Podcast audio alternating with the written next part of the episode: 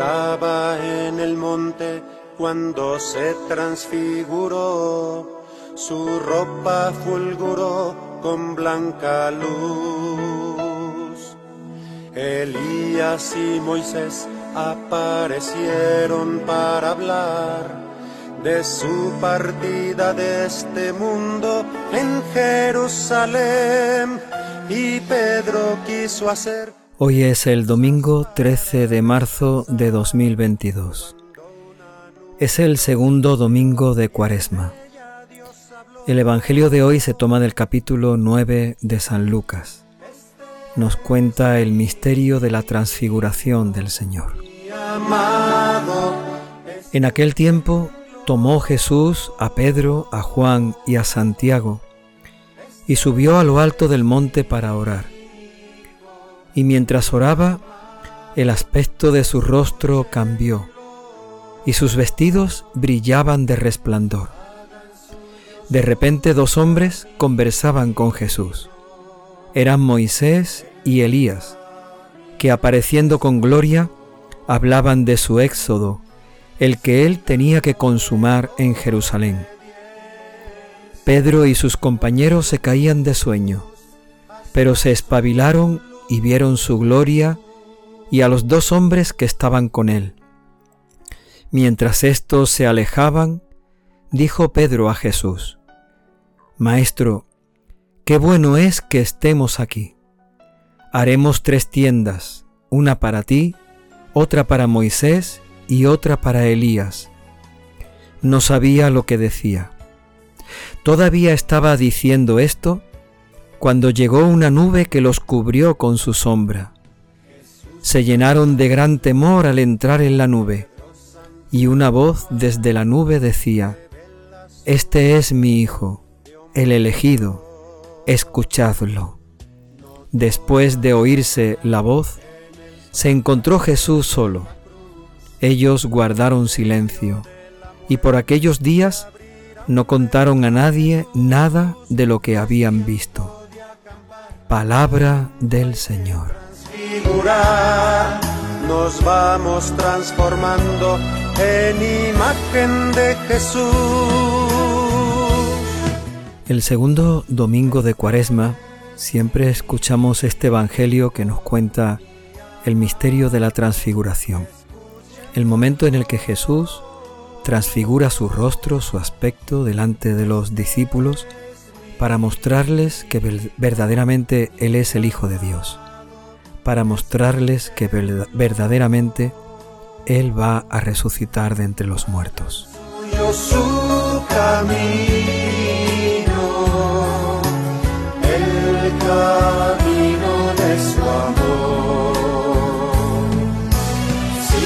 Esto es lo que significa el, el Evangelio de la Transfiguración. Es la garantía, la confirmación, la seguridad de que Jesús va a resucitar, porque Jesús es el Hijo de Dios. Tiene que cumplir una misión, tiene que cumplir aquello para lo que ha sido enviado. Pero ese cumplimiento tendrá un final, y ese final será la resurrección y la gloria, en la que también nosotros participaremos. Moisés aparecieron para hablar de su partida de este mundo en Jerusalén. Y Pedro quiso hacer trecho. Jesús había hablado con claridad a sus discípulos. Les había explicado que él tenía que padecer. Les había explicado todo lo relacionado con su pasión. Pero sin duda que Jesús también pensaría, ¿cómo puedo explicarle a mis discípulos que voy a resucitar? ¿Cómo puedo explicarle que tengan confianza, que tengan seguridad, que confíen en Dios y en mí, para que ellos sepan que verdaderamente, aunque me vean en la cruz, voy a resucitar?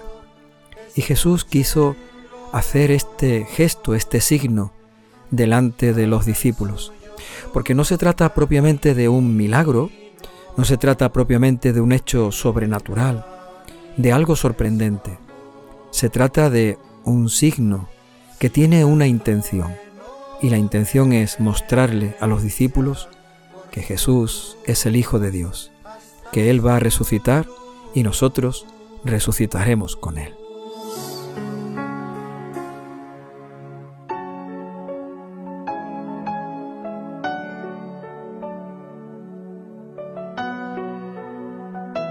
¿Cómo hizo Jesucristo todo esto?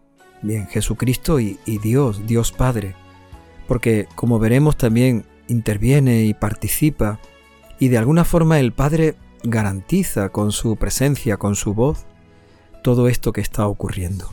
¿Cómo lo hizo Jesús? Pues llamó a tres de sus discípulos, a Pedro, a Juan y a Santiago. Él tenía una especial predilección o preferencia por estos tres discípulos, a los que invitó, por ejemplo, también a la oración en el huerto de los olivos, o a los que invitó a que entraran con él en la casa donde aquella niña enferma o ya muerta, Jesús terminó curándola y levantándola de la muerte. Pedro, Juan y Santiago van a ser los testigos de la transfiguración del Señor.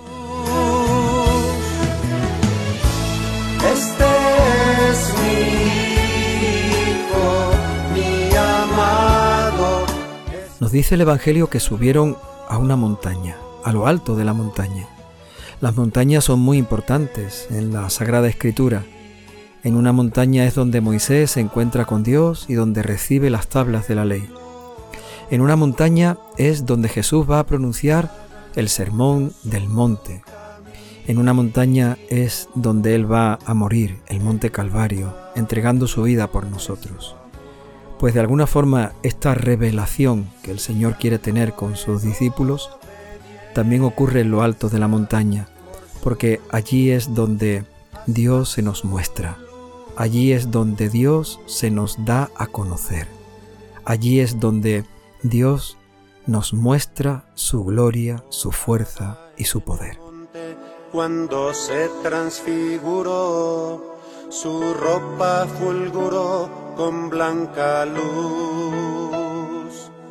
Elías y Moisés. Al llegar a lo alto de la montaña, el rostro de Jesús empieza a cambiar de aspecto. Sus vestidos empiezan a brillar. Los discípulos no comprenden lo que está ocurriendo y prácticamente no les interesa porque quedan medio dormidos, tal vez por el cansancio o porque aquello no les llama la atención aparecen dos hombres. Uno es Moisés y el otro es Elías. Son dos personajes del Antiguo Testamento que ya llevan mucho tiempo muertos. Aparecen, como dice el Evangelio, en gloria. De alguna forma es como si en ese momento la gloria del cielo hubiera bajado a la tierra, o como si por un momento la tierra estuviera tocando el cielo. Moisés y Elías comienzan a conversar con Jesús y hablan con Jesús sobre su muerte, sobre ese misterio de muerte que Él va a consumar en Jerusalén. Síganlo en obediencia por su cruz hasta su luz.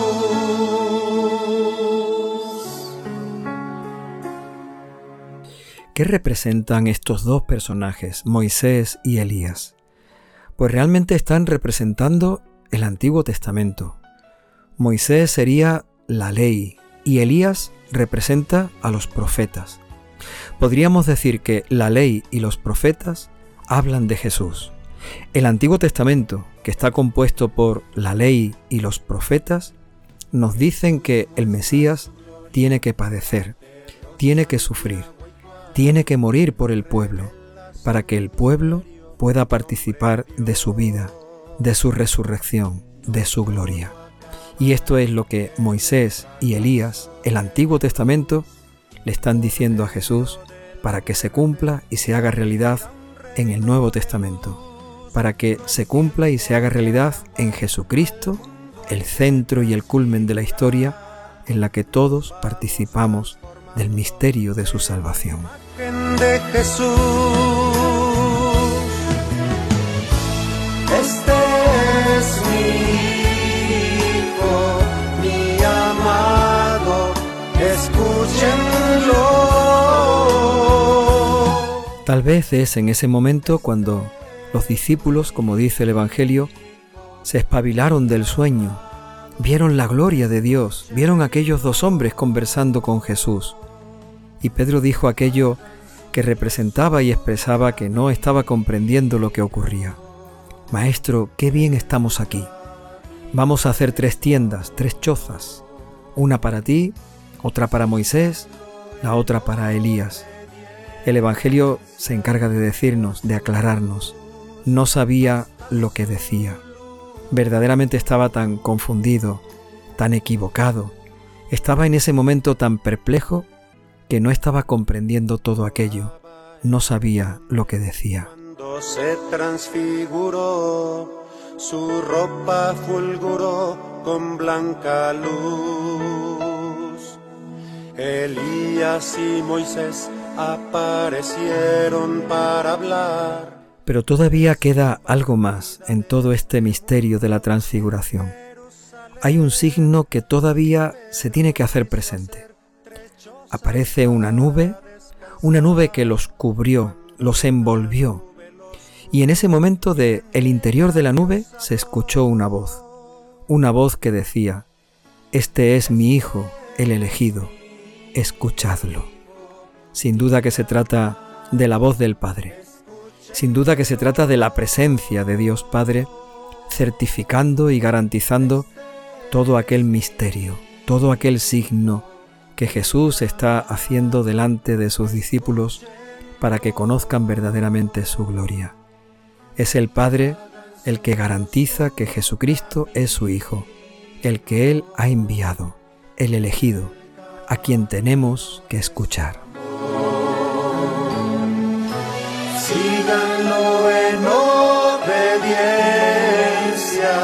Por su cruz hasta su luz.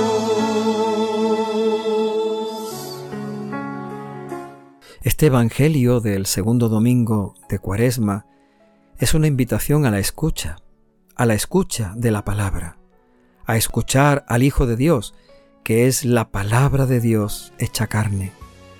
Es una invitación a escuchar, una invitación a tener abierto el oído y el corazón. Este es mi Hijo, escuchadlo. Tal vez los discípulos no entendían quién era Jesús no entendían aquello que estaban viendo que les sorprendía, pero sí estaban invitados, igual que nosotros, a escuchar a Jesús, a escuchar al que es la palabra de Dios que vive en medio de nosotros. Por medio de la muerte se abrirá un reino de luz. No es tiempo de acampar, al mundo hay que transfigurar nos vamos transformando. El Evangelio termina diciendo que los discípulos bajaron de la montaña sin comprender lo que había pasado. Bajaron en silencio y no quisieron contar a nadie nada de lo que habían visto, pero lo entendieron cuando Jesús resucitó. Cuando lo vieron glorioso y resucitado, comprendieron todo aquello. Comprendieron que aquel signo de la montaña era un anticipo, era la garantía, era la señal de que verdaderamente Jesús iba a resucitar. Cuando lo vieron glorioso, cuando lo vieron resucitado, lo comprendieron y entendieron que el final de la cuaresma es la resurrección, que el final de la vida, entendida como una gran cuaresma, el final de la vida es la vida eterna, que Cristo nos ha ganado, nos ha conseguido con su muerte y con su resurrección. Este es el signo de que Cristo ha resucitado y esta es la señal, la garantía de Dios de que también nosotros resucitaremos con Él. Elías y Moisés aparecieron para hablar de su partida de este mundo en Jerusalén y Pedro quiso hacer tres Señor, danos tu Espíritu Santo para que podamos escuchar la palabra de tu Hijo. Danos, Señor, tu Espíritu Santo para que podamos subir con Él a la montaña, porque es en la montaña donde encontramos a Dios. Danos, Señor, tu Espíritu Santo para que nos quedemos sorprendidos, maravillados, ante su gloria, ante su fuerza, ante su poder. Señor, danos tu Espíritu Santo para que podamos escuchar todos los días tu voz, tu voz que nos invita a mirar a tu Hijo, tu voz que nos llama para que le sigamos, tu voz que nos pide que le escuchemos. Danos, Señor, tu Espíritu Santo en este tiempo de cuaresma, que comprendamos que al final nos espera la gloria de la resurrección. Danos, Señor, tu Espíritu Santo. Por su cruz hasta su luz.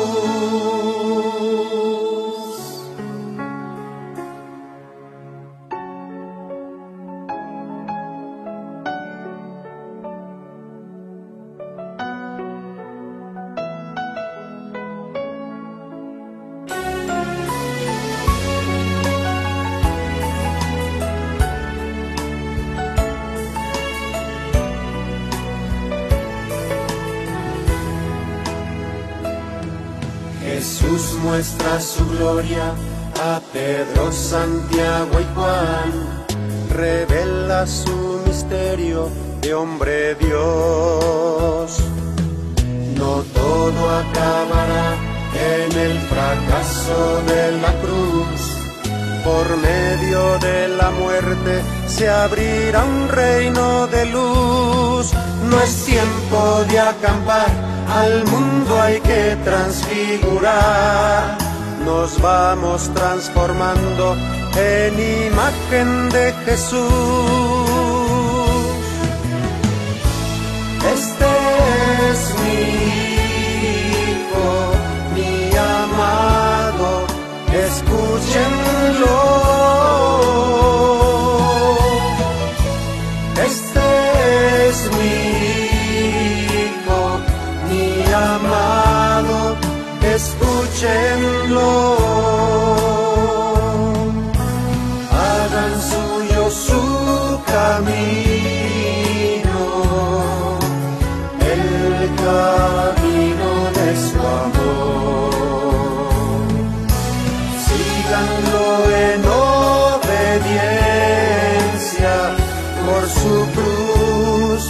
Hasta su luz.